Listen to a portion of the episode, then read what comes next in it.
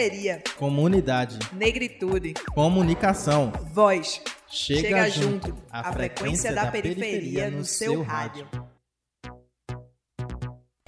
E aí, pessoal, eu sou Iveson Henrique e o programa Chega Junto tá começando. Eu sou Malu Oliveira e você está nos ouvindo pela rádio Paulo Freire. E também pode nos acompanhar na- nas nossas redes sociais. Estamos no Facebook, Instagram, Twitter. Procura lá, arroba programa Chega Junto. Confere lá. E se você quiser ouvir novamente ou mandar para um amigo, pode entrar em qualquer plataforma de podcast e procurar o programa Chega Junto. Estamos no Deezer, iTunes, Spotify, até no YouTube. E além disso, você pode ainda se comunicar com a gente por e-mail e sugerir pautas para a nossa produção.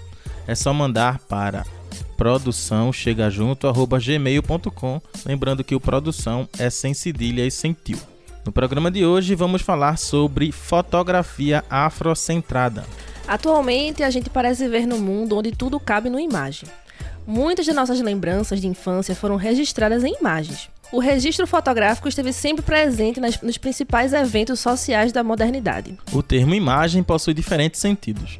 A gente pode pensar nas imagens das artes plásticas, nas imagens midiáticas ou ainda aquelas que surgem na tela do celular, tablet ou computador. Mas a palavra imagem também pode ter um sentido de imagem mental. Quando utilizamos esse termo para tratar de representações que construímos acerca de uma concepção de mundo, de cultura, de religião, e as representações podem mudar de acordo com o contexto. As fotografias da cultura negra têm o intuito de preservar a memória social, memória esta que se forma através de um conjunto de fatos, atos, transformações e tradições. A memória é essencial a um grupo porque está atrelada à construção de sua identidade. Quando dizemos que uma fotografia é afrocentrada, estamos colocando pessoas negras como sujeitos ativos na produção dessas memórias. Para conversar um pouco mais sobre isso, hoje o programa Chega Junto vai conhecer o coletivo Afrografia, que entende tudo desse assunto. Mas segura aí, Iveson, que a gente vai ouvir uma música antes. Fiquem aí com Canção Infantil de César MC. Era uma casa não muito engraçada por falta de afeto. Não tinha nada, até tinha teto, piscina, arquiteto. Só não deu pra comprar aquilo que faltava. Bem estruturada, às vezes lotada, mas mesmo lotada é uma solidão. Dizia o poeta que é feito de ego na rua dos tolos gera frustração. Yeah, yeah, yeah.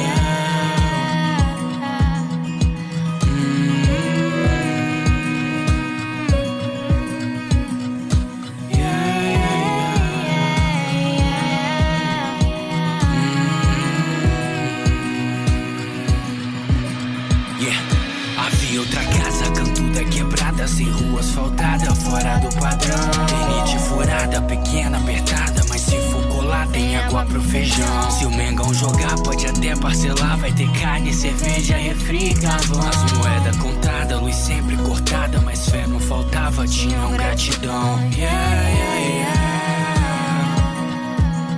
Mas era tão perto do céu.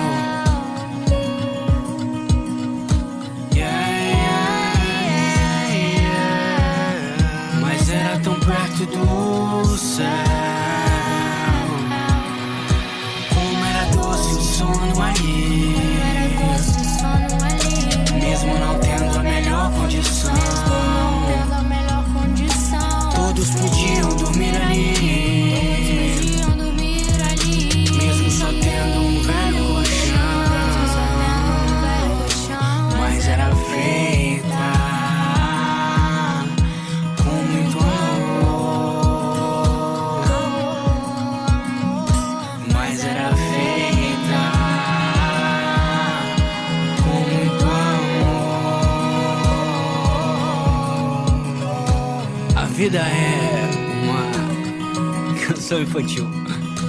É sério, pensa, viu?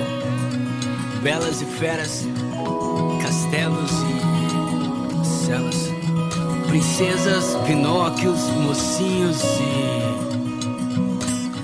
É, eu não sei se isso é bom ou mal. Alguém me explica o que nesse mundo é real. O tiroteio na escola, camisa no varal. O vilão que tá na história ou aquele do jornal diz. Porque as descobertas são letais. Os monstros se tornaram literais. Eu brincava de polícia e ladrão tempo atrás. Hoje ninguém mais brinca. Ficou realista demais. A balas ficaram reais, perfurando a ternite. Brincar, nós ainda quer, mas o sangue melou o pique. O final do conto é triste quando o mal não vai embora. O bicho papão existe, não ouse brincar lá fora. Pois cinco meninos foram passear, sem droga flagrante, desgraça nenhuma. A polícia engatilhou, pá, pá, pá, pá. Mas nenhum, nenhum deles voltaram de lá. Foram de 100 disparos nesse conto sem moral. Já nem sei se era mito essa história de lobo mal. Diretamente do fundo do carro, pra quando meu cais, no mundo de cães, humanos são maus. No fundo, a maldade resulta da escolha que temos nas mãos. Uma canção infantil, a Vera. Mas lamento, velha, que a Bela não fica com a fera. Também pudera, é cada um no seu espaço. Sapatos de cristal pisam em pés descalços. A Rapunzel é linda assim, terraço. Mais celebre vem de Juliette, até a tartaruga aperta o passo. Porque é assim, tão difícil de explicar. ciranda, cirandinha, sirene Vem me enquadrar, me mandando dar meia volta Sem ao menos me explicar De Guarda-Barros a Guadalupe, um milhão de enredos Como explicar pra uma criança que a segurança dá medo Como explicar que 80 tiros foi engano 80 tiros, 80 tiros Carrossel de horrores, tudo te faz refém. Motivos pra chorar, até a bailarina tem. O início já é o fim da trilha. Até ali você percebeu que não era uma maravilha. Tem algo errado com o mundo. Não tire os olhos da ampulheta. O ser humano, em resumo, é o câncer do planeta. A sociedade é doentia e julga cura careta. Deus escreve planos de paz, mas também nos dá a caneta. E nós, nós escrevemos a vida. iPhones, a fome, a seca. Os homens, os drones, a inveja e a mágoa, o dinheiro, a disputa, o sangue, o gatilho, sucrilhos, mansões, condomínios e guetos.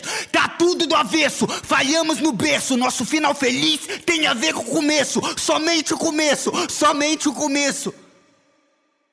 Pro plantio ser livre, a colheita é o preço. A vida é uma canção infantil. Veja você mesmo. Somos Pinóquios, plantando mentiras e botando a culpa no Gepeto. Precisamos voltar pra casa. Onde era feita com muito amor. Onde era feita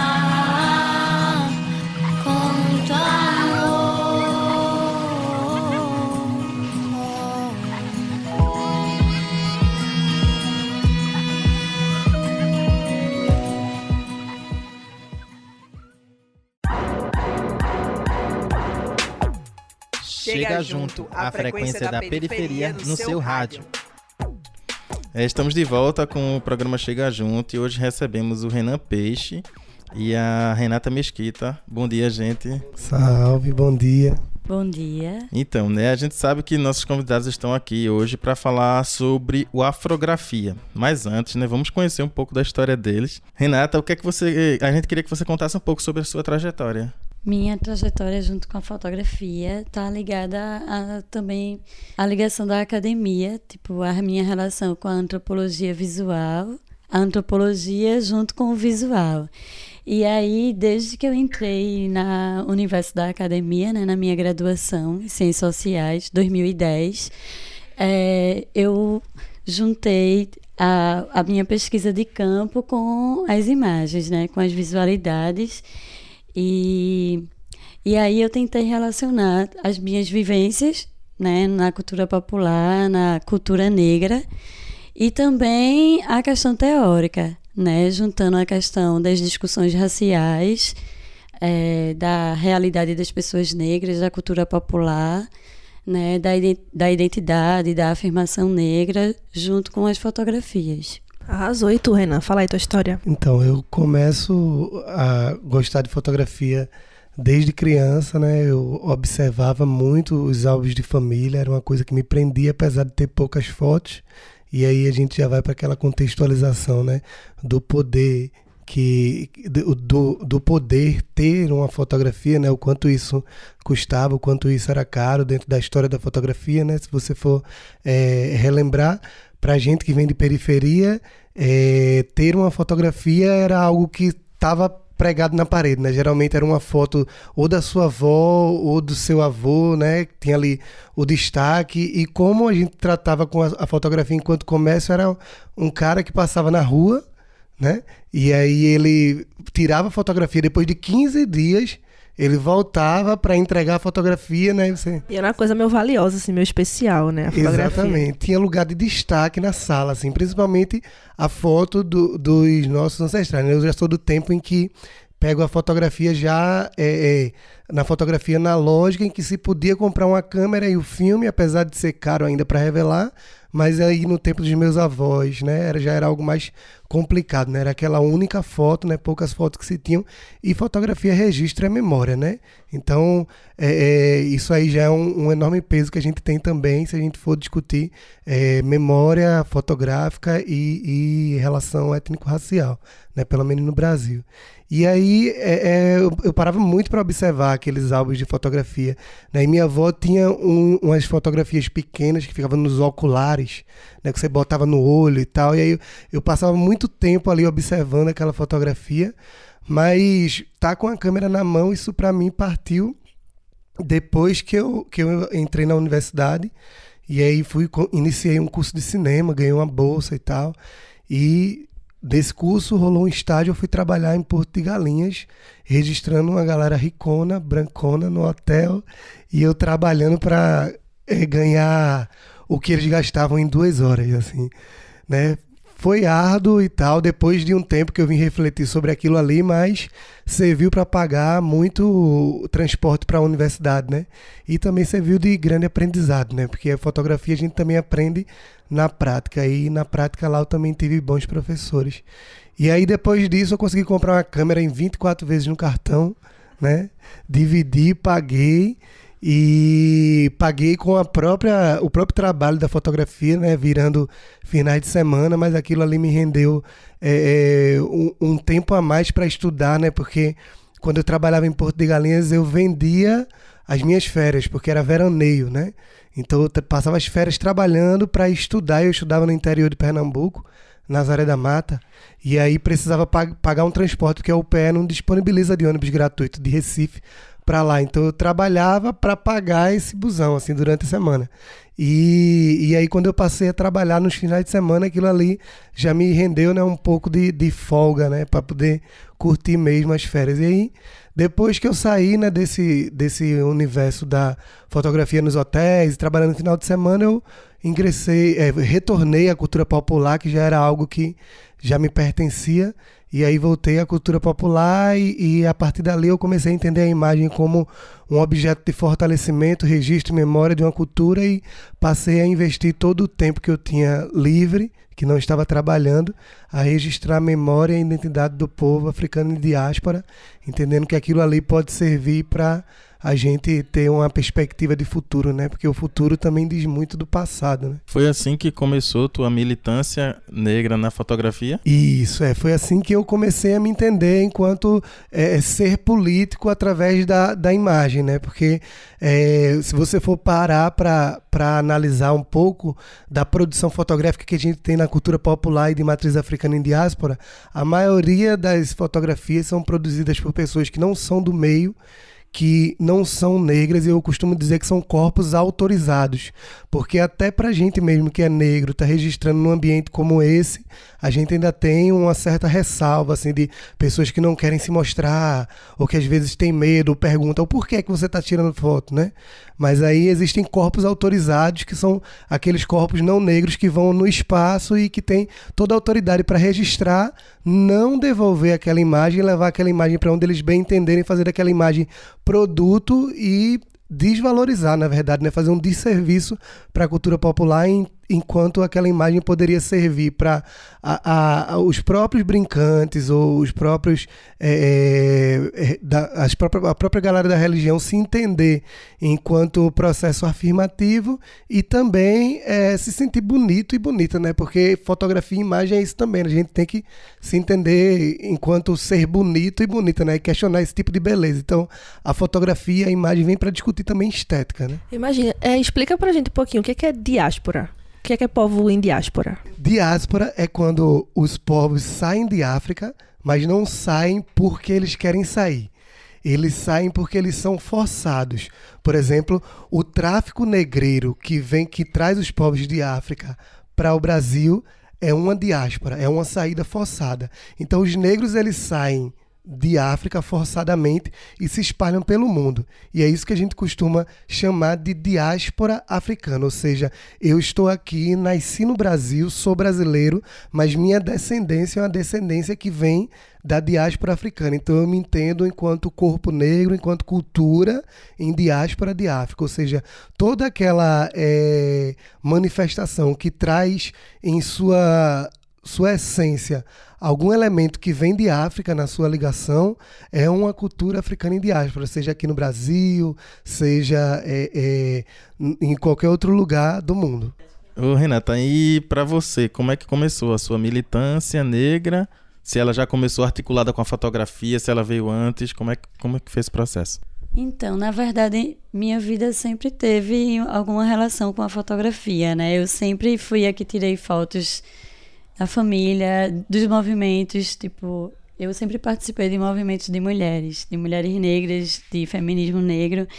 E aí, na verdade, eu sempre fazia as imagens, né, desses, desses rolês, sendo que é, só a partir do mestrado, vamos dizer, de pouco tempo para cá, que eu consegui acreditar que as fotografias que eu tiro, vamos dizer, que elas podem é, de alguma forma contribuir, de alguma forma positiva para a cultura popular, para as pessoas negras e também de me enxergar enquanto fotógrafa, né?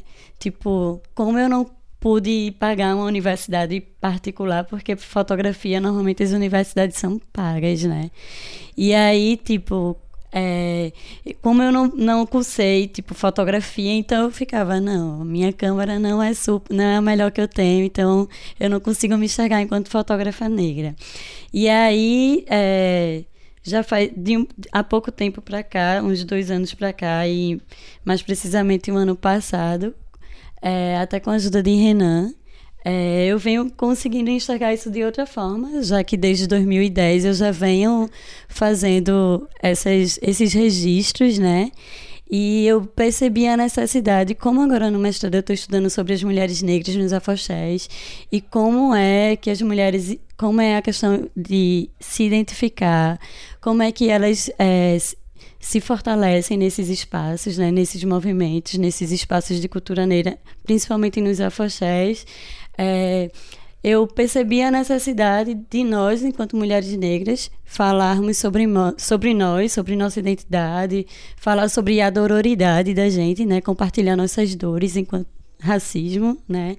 E ao mesmo tempo, como é que é estar nesses espaços, nesses movimentos, né? Movimentos é, de cultura negra, movimento de cultura popular, que tem essa questão de estética, que tem essa relação ancestral e da oralidade e aí eu resolvi fazer um curta documentário sobre os afoxés e também de fazer algumas fotografias da minha pesquisa, né?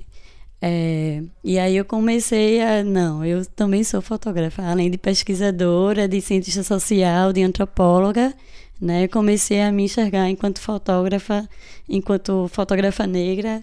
Acredito que a partir dessa necessidade mesmo de nós mulheres negras falarmos sobre nós. Renan, você falou que passou, teve que pagar a sua câmera 24 vezes e tal, teve, foi, foi trabalhoso. É, é um equipamento que normalmente é caro de fotografia. É, mas hoje, você acredita que a fotografia ela tá mais democrática do que ela já foi? Então, hoje em dia a gente tem o acesso, por exemplo, ao aparelho telefônico. Né? E o aparelho telefônico ele fez com que a gente pluralizasse essa imagem. mas a gente precisa entender essa imagem enquanto narrativa ainda, né? Essa imagem ela tá pluralizada, o acesso está pluralizado, mas ele está banalizado, né? A gente tem um, um aparelho na mão que é o celular, que ele pode servir enquanto imagem, seja fotografia ou seja vídeo, que ele pode servir como uma ferramenta de proteção, como uma ferramenta de segurança, certo? Eu falo isso enquanto abordagem abordagem policial, né, falando do Estado, né, que oprime a população e a juventude negra, né. Falo isso enquanto denúncia por exemplo, denúncia de, de ações públicas que não estão sendo cumpridas, né? por exemplo, um posto de saúde fechado, um, um cano estourado na rua. Né? Então, como que é que, que a juventude, né? principalmente a juventude que está muito ligada à rede social, né, e a imagem, ao Instagram, por exemplo, como que a juventude está lidando com essa imagem, né? A imagem ela está é, é, pluralizada, a fotografia está pluralizada através dos aparelhos telefônicos que às vezes, às vezes chegam até chegar perto de algumas câmeras, mas que, que não está aí com, com esse com toda essa politização. Né? Eu costumo dizer que o processo educativo da cultura visual é o que vai fazer com que a gente lide melhor com a tecnologia. Mas, em relação à educação, a tecnologia está cinco anos à frente, enquanto a educação anda um ano. Né? Então, como é que a gente vai trabalhar com, com imagem, com tecnologia, com rede social, se na educação de base o que a gente tem é uma educação é, tecnológica sucateada, né? Isso é muito importante. Até esses espaços, eles a gente não consegue nem ver gente como a gente nos espaços, a gente não tem nem essa vontade de entrar, né? No espaço, um museu algo do tipo. É, você fala sobre essa juventude com essa ferramenta na mão, né? Eu queria perguntar se tu considera importante que a juventude preta seja ator e produtor dessas, das suas próprias imagens, assim. Então, é exatamente nesse, nesse papo aí que você já, já iniciou, porque quando a gente vai numa galeria nesse espaço legitimador da arte. E a gente tem acesso a, a, galerias que falam sobre pretos e pretas. A maioria das produções são feitas por pessoas não negras. Né? Então, o negro ele está ali enquanto representado, mas ele não está ali enquanto representante.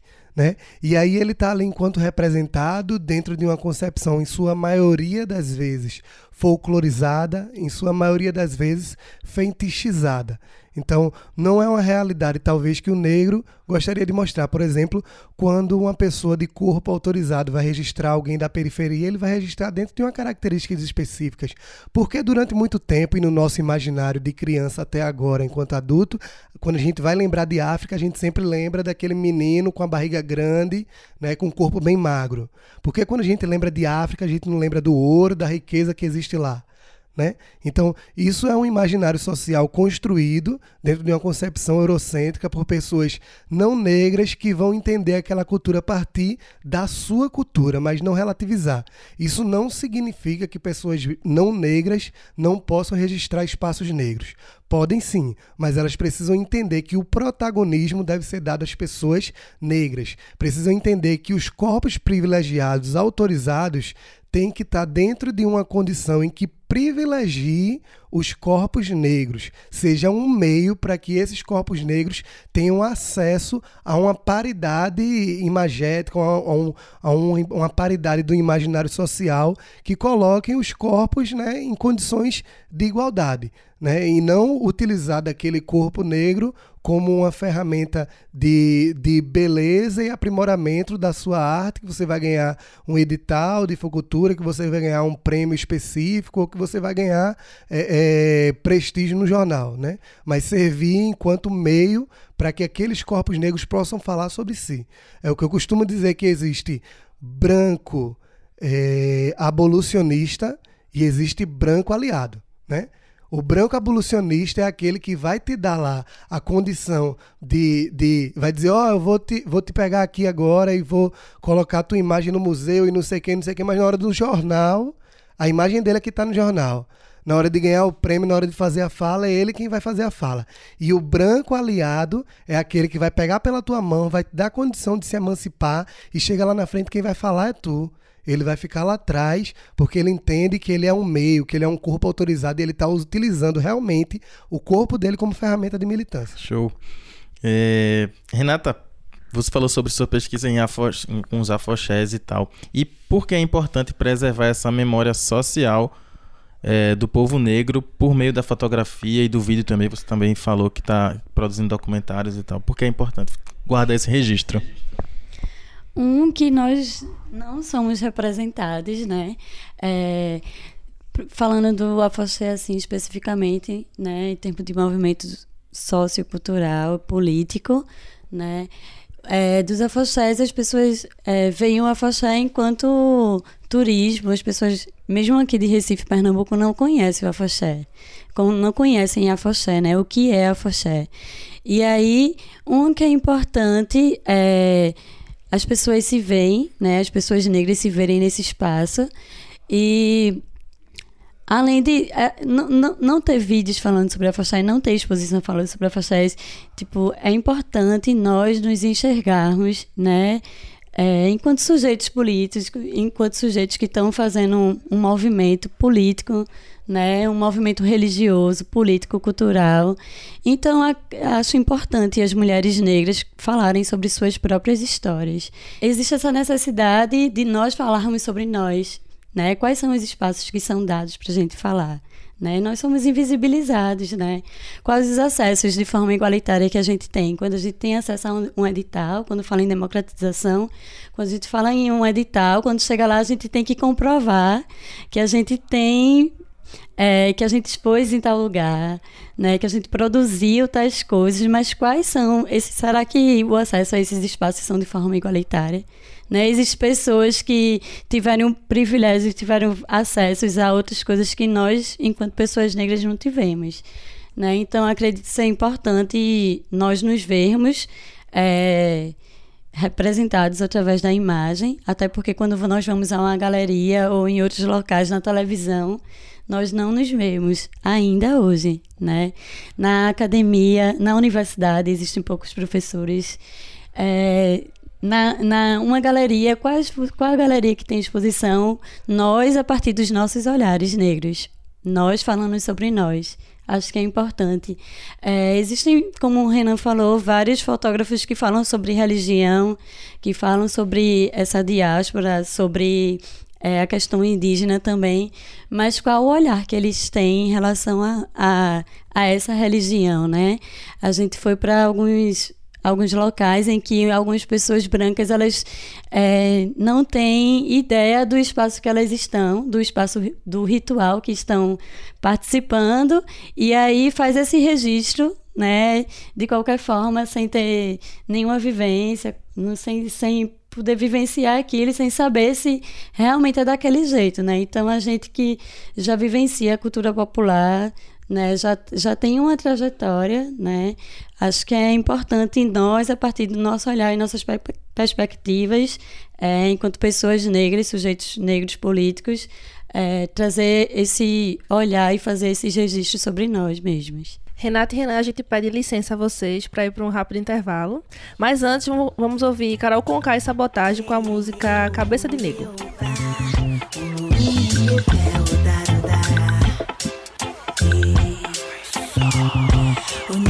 Para no tempo, não. Suas origens embalam um bom tempo. Sabotes e o Brasil, vem Brasil no Rio. Verdinho, cabeça de negro. Desfecho conforme vive o vento. Se mostra respeito. E o povo um ofenso, universo. Protetor do ouro. Que olhou, colheu o ouro, ouro, ouro, ouro. Nego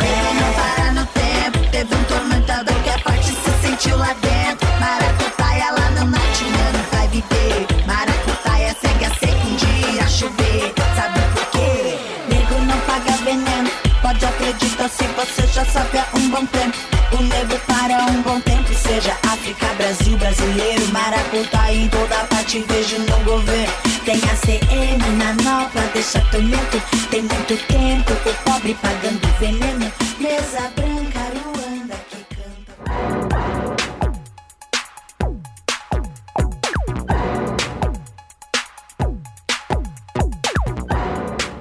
Volta com Chega Junto, o espaço da periferia na sua rádio universitária Paulo Freire, AM 820.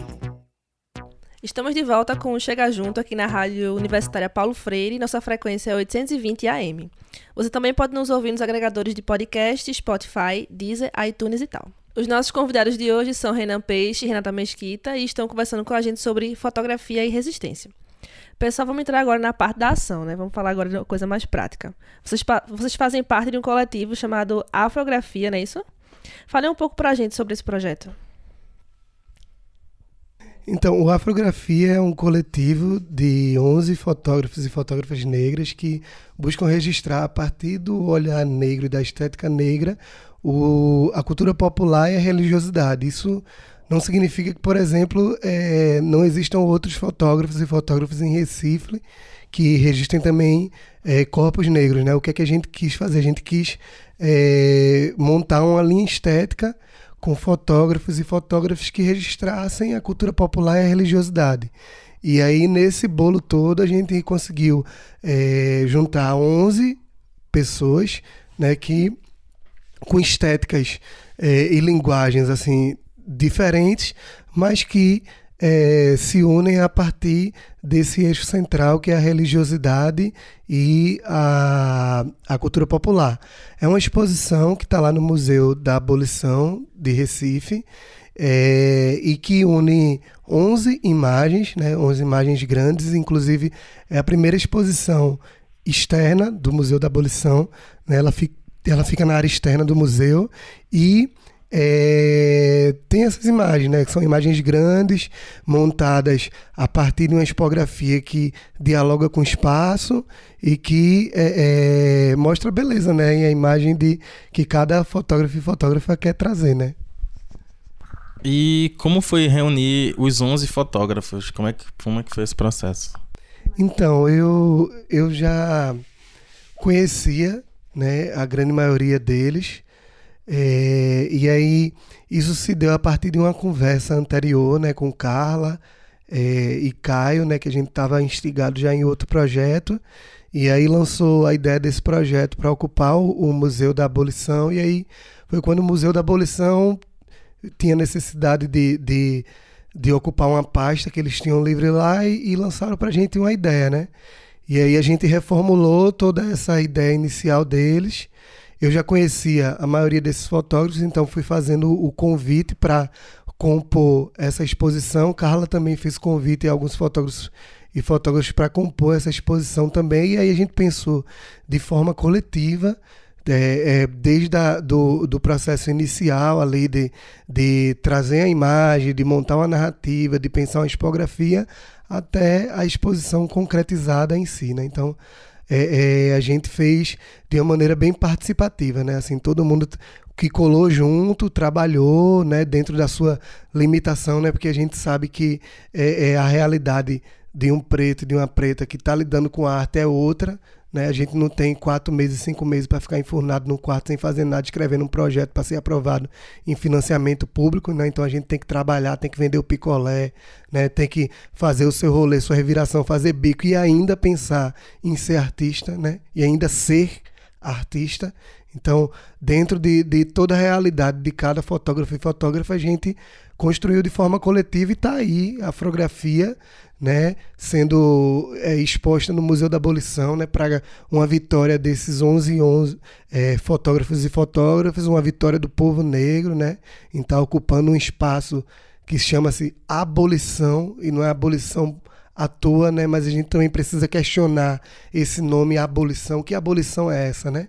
Será que a gente é, é, não ressignificou a palavra e ainda vive num processo de escravização, né? Então, são várias questões que é, cada fotógrafo e fotógrafa traz que a gente é, preenche, questiona e coloca isso de maneira é, é, artística através da imagem para que isso contamine outras realidades que vão naquele espaço visitar e observar as fotos expostas. Renata, e como tem sido essa troca, né? Porque são 11 olhares diferentes, né? Como é como você, um desses olhares, avalia essa, essa troca de experiências, inclusive? É, essa experiência está sendo bem positiva e de fortalecimento também, acredito, de, da maioria dos fotógrafos, inclusive nessa de se enxergar, né? Enquanto fotógrafo e fotógrafa negra, acredito que é a primeira exposição de vários dos fotógrafos que tem. E acho importante também destacar essa dificuldade, né, de tanto de, de coletivo de pessoas negras se manterem unidas, né, enquanto coletivo, assim, da dificuldade por conta da, dessa sobrevivência da realidade que a gente vive, do, do conseguir se unir para poder fazer essa história, né, e aí a gente conseguiu se juntar com todas as dificuldades que a gente tem é, e construir uma história massa. As imagens estão super, super legais e acredito que todos aprenderam de alguma forma, tiraram algo dessa experiência, dessa é, exposição que talvez não, não tenha tido aqui assim no museu de 11 fotógrafos, né? É, além das exposições que vocês têm, que vocês têm, é o coletivo pretende atuar em outras frentes ou fazer outras intervenções? Uma das. É, talvez a, é, essa exposição do Museu do Estado ela também vá para outros museus, né? Que o Museu do Estado tem contato em outros estados. E uma das.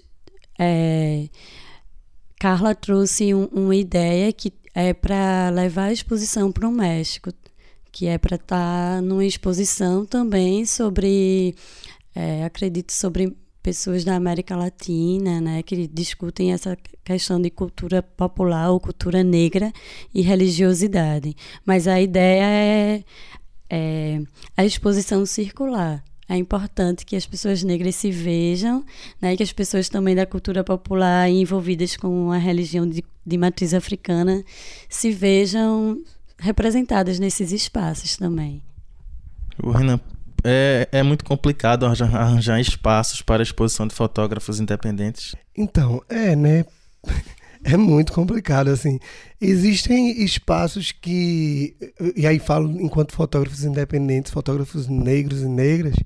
Existem espaços que fica feio negar, né? Quando a gente chega com uma proposta e com um discurso bem amarrado, né? Então, às vezes, dizer não é meio feio, né?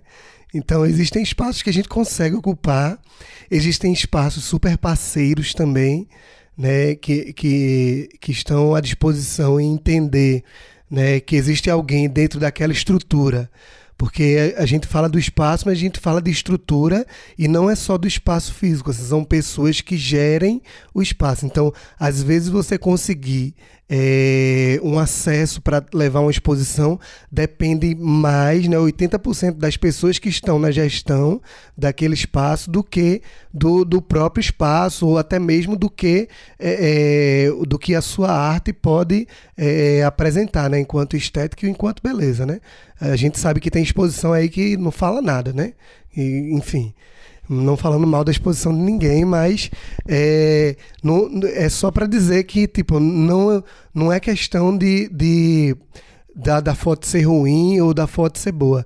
É questão realmente da, da concepção da ideia da gestão. Né? Se a gente tem uma gestão democrática nos espaços, então é uma gestão que vai pluralizar o acesso, vai entender que o acesso aos equipamentos é, é, culturais do, da, da, prefeitura, os equipamentos culturais do Estado, não são só acessos cedidos a quem aprova os financiamentos públicos, né?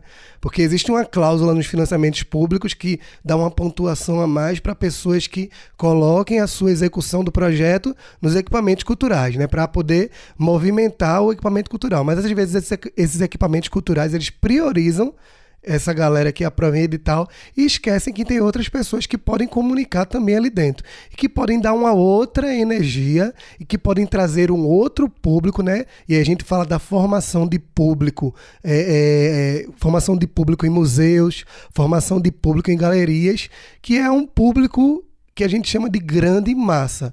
Porque se você for no museu, é, é, e aí a gente também fala dos horários do museu, né? Se você for no museu às três horas da tarde, você vai ver o que é que é um breu, né? Uma vez ou outra que tem um ônibus que consegue pegar uma escola pública, né? E levar para lá, uma vez ou outra. Ou um professor que faz uma viração, né? Consegue uma grana, consegue um ônibus com político tal e não sei o que e leva os alunos. Mas se você for às três horas da tarde, você vê co como que é um breu. Mas aí a gente também questiona né, faz uma relação. O porquê que é um breu?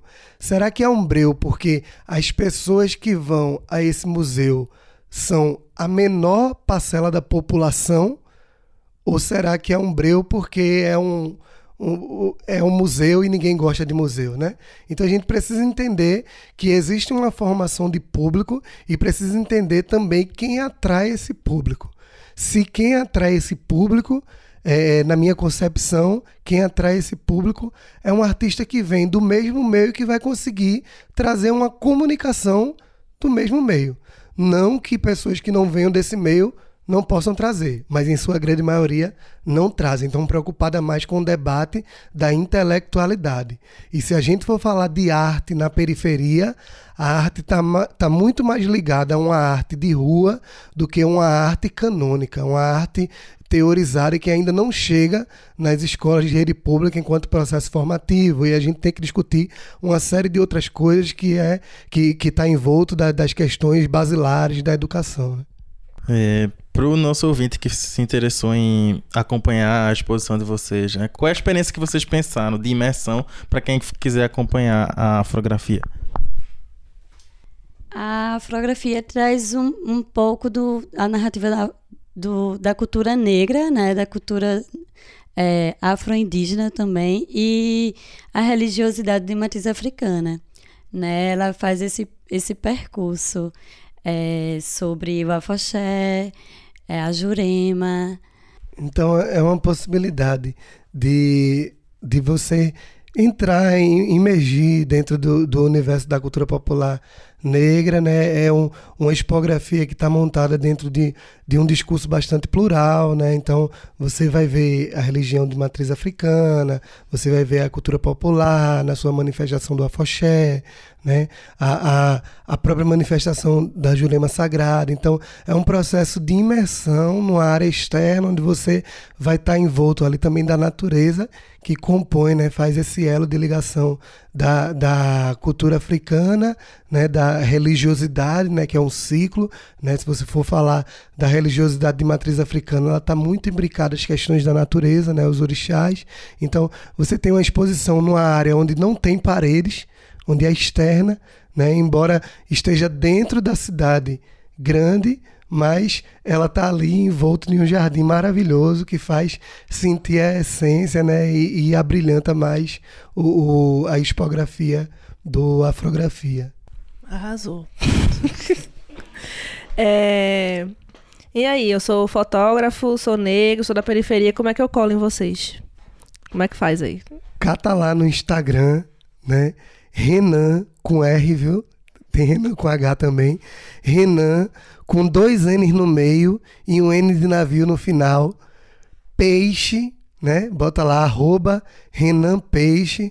Dá uma seguida lá cata lá o, o, Instagram, dá uma olhada, conversa, chama para conversar, que eu tô aqui para dialogar mesmo. A gente tem que utilizar as redes sociais como instrumento para diminuir o, o a, a, localização geográfica, o espaço da gente, né? e não só utilizar as redes sociais como é, é, ferramenta para estar tá expondo né, o nosso status, nossa, nossa belezinha. É também para isso, mas é também para diminuir essa, esse distanciamento entre a gente, para a gente dialogar, trocar essa ideia. Então procura lá, procura também o arroba afrografia, né, que é o coletivo né, que está se formando aí. Então cata lá também, já dá uma seguida e vamos trocando paralelo também. Eu vou deixar esse espaço agora para Renata também dizer o dela. Né?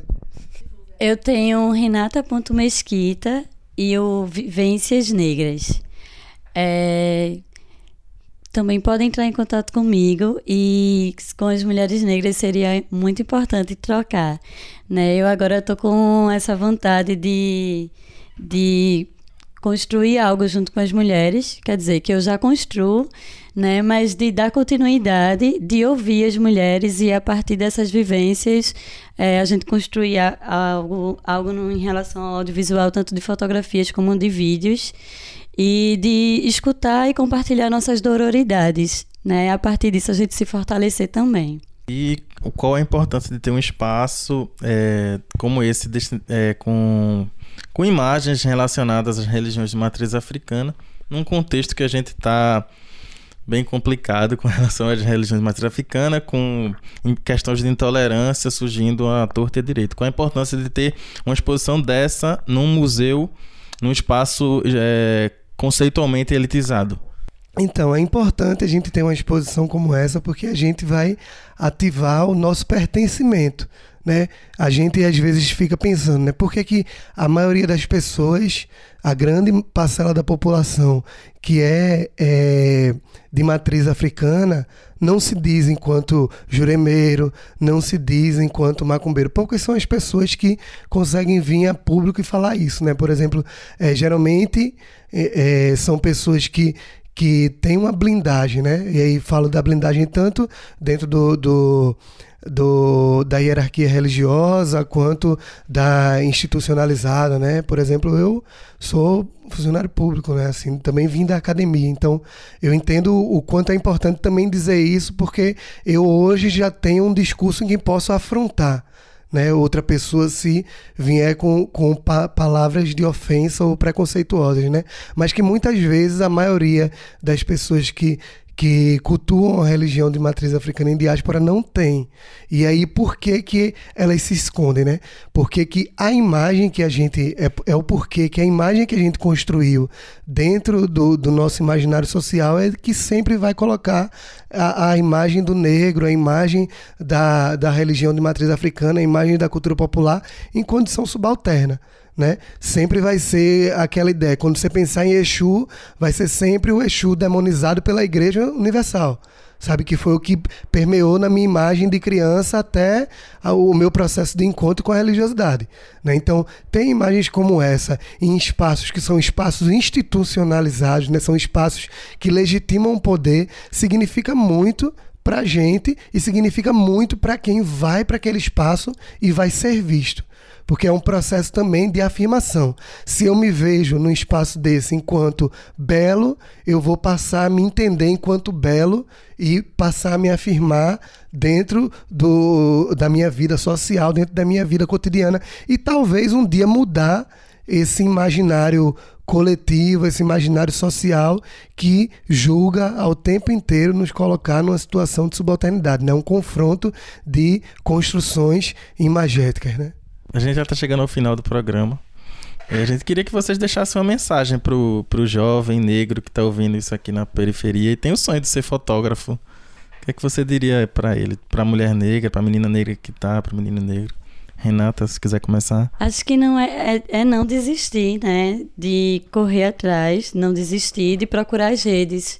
Acho que essas redes de, de pessoas negras é o que nos mantém fortes para conseguir seguir. Acho que quanto mais redes a gente tiver, tá em movimento, tá em coletivo, tá junto, tá unido, a gente consegue se manter mais forte, né, para conseguir seguir em meio a esse sistema, essa estrutura que oprime, né, que aprisiona. Eu acho que a gente se manter unido e se manter forte. Eu acho que é exatamente isso, assim, que Renata colocou. É, é a gente segurar um na mão do outro, né? Porque a gente fala tanto por aí, né? A gente vê, é, é, depois de todo esse processo de golpe, né? a gente vê ninguém solta a mão de ninguém e a mão da negada, que a galera né, nunca segurou, né?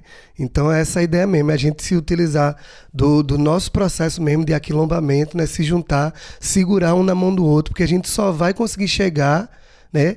É, é se a gente tiver uma base. E se a gente chegar lá na frente e não puxar ninguém, velho, então a gente não fez militância negra. Militância negra é a gente conseguir chegar no topo e arrastar a gente com a gente.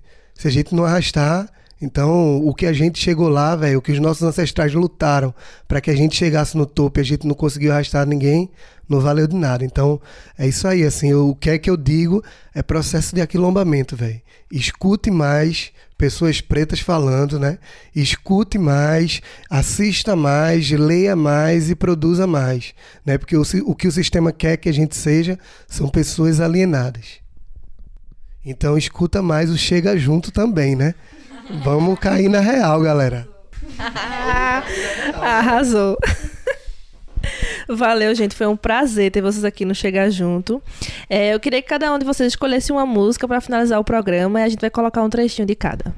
Eu queria pedir Zé do Caroço, é uma música que fala muito de, de mim para mim mesmo. Então eu acho que é, é, esse Brandão cantando, Zé do Caroço, para mim vai ser um momento massa para estar tá fechando um programa massa com a negada massa. É um homem cantando, mas hoje eu gostaria de pedir Jonga cantando Benção. Arrasou.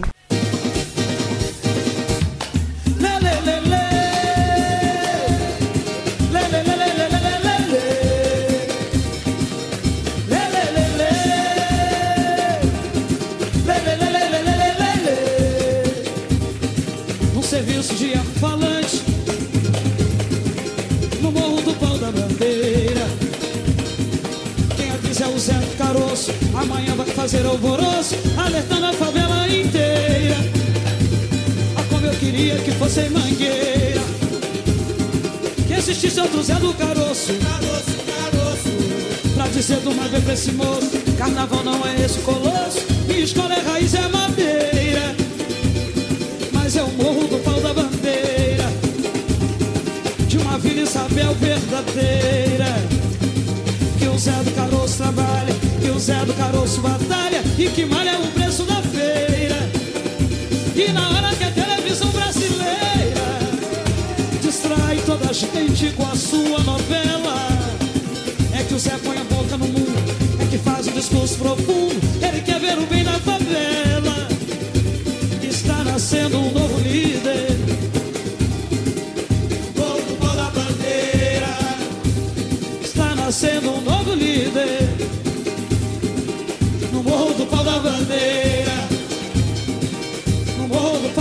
do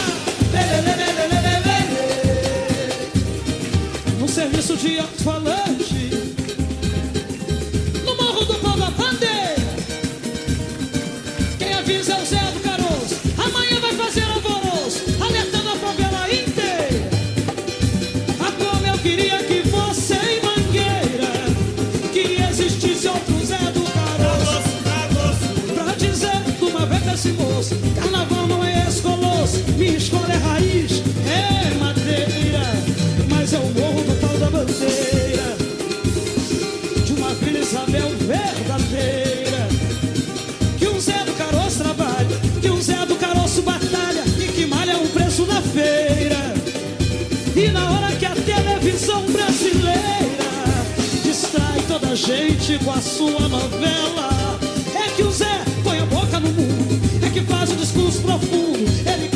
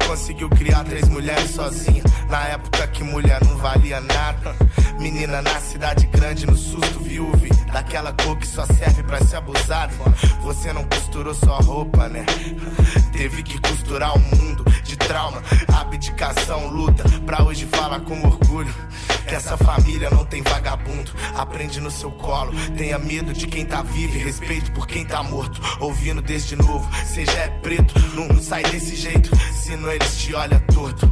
Fico pensando, uma cama pra quatro, ditadura na rua e o frio que trinca o corpo, onde mães fortes e generosas se criaram. O que é dos outros não é meu, mas o que é meu tá aí pros outros. Se precisa, na macumba ela é foda.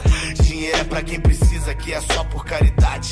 Pensando tudo que cê passou nessa vida e no fundo dos seus olhos não consigo ver maldade. Vejo gente criando problemas pra competir quem sofre mais, porra, são covardes. Olhe pra sua nega véia, entenda que não é em blog de hip boy que se aprende sobre ancestralidade. Vai e vai,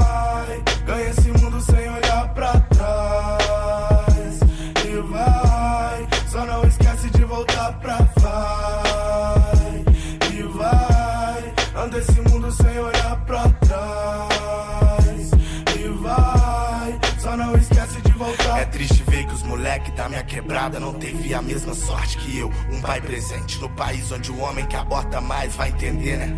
Sua velha não te quer na rua porque ela presente. Não tive Max Steel, meu herói era ele. Meu jogador de futebol preferido era ele. E tudo que hoje eu faço pro meu filho é pra que Jorge olhe pra mim como eu olho pra ele. Meu herói ainda é ele. Trampando desde o 7676. Tanto corre que faço a rotina parecer piada. Rei de Wakanda, o príncipe Pantera Negra Construímos império sem precisar de grana ou arma Irmão, você lembra de onde você vem? Quando você chegar lá, o que você tem vai voltar pra de onde você vem. Você nem sabe pra onde vai. Esqueceu que a lei das coisas é clara. Tudo que sobe uma hora cai. Esse disco é sobre resgate. Pra que não haja mais resquício. Na sua mente que te faça esquecer que você é o dono do agora, mas o antes é mais importante que isso. Cara, seu trap é foda, só força. Rima na acústica, eu respeito, só força. Se faz arte, você já é livre, só força. Mas nunca esqueça onde reside sua força. Então volte pras origens. É o colo de quem você ama. Será que entende do que eu tô falando? Dessas coisas que deixa acesa a chama. E ela me disse assim: Vai e vai. proteja toda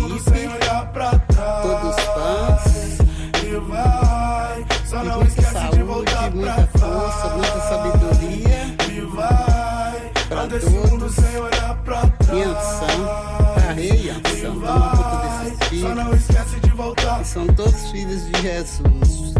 Gemido e chorando tem uma cruz, que é o Pai, é o Filho e o Espírito Santo.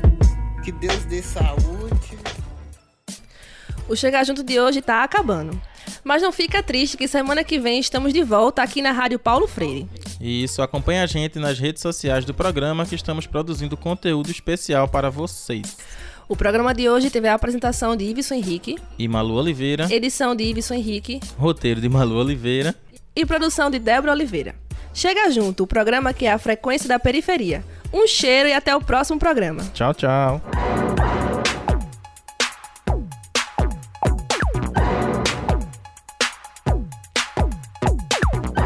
Periferia, Comunidade, negritude, comunicação. voz. Chega, Chega junto, a frequência da periferia no seu rádio.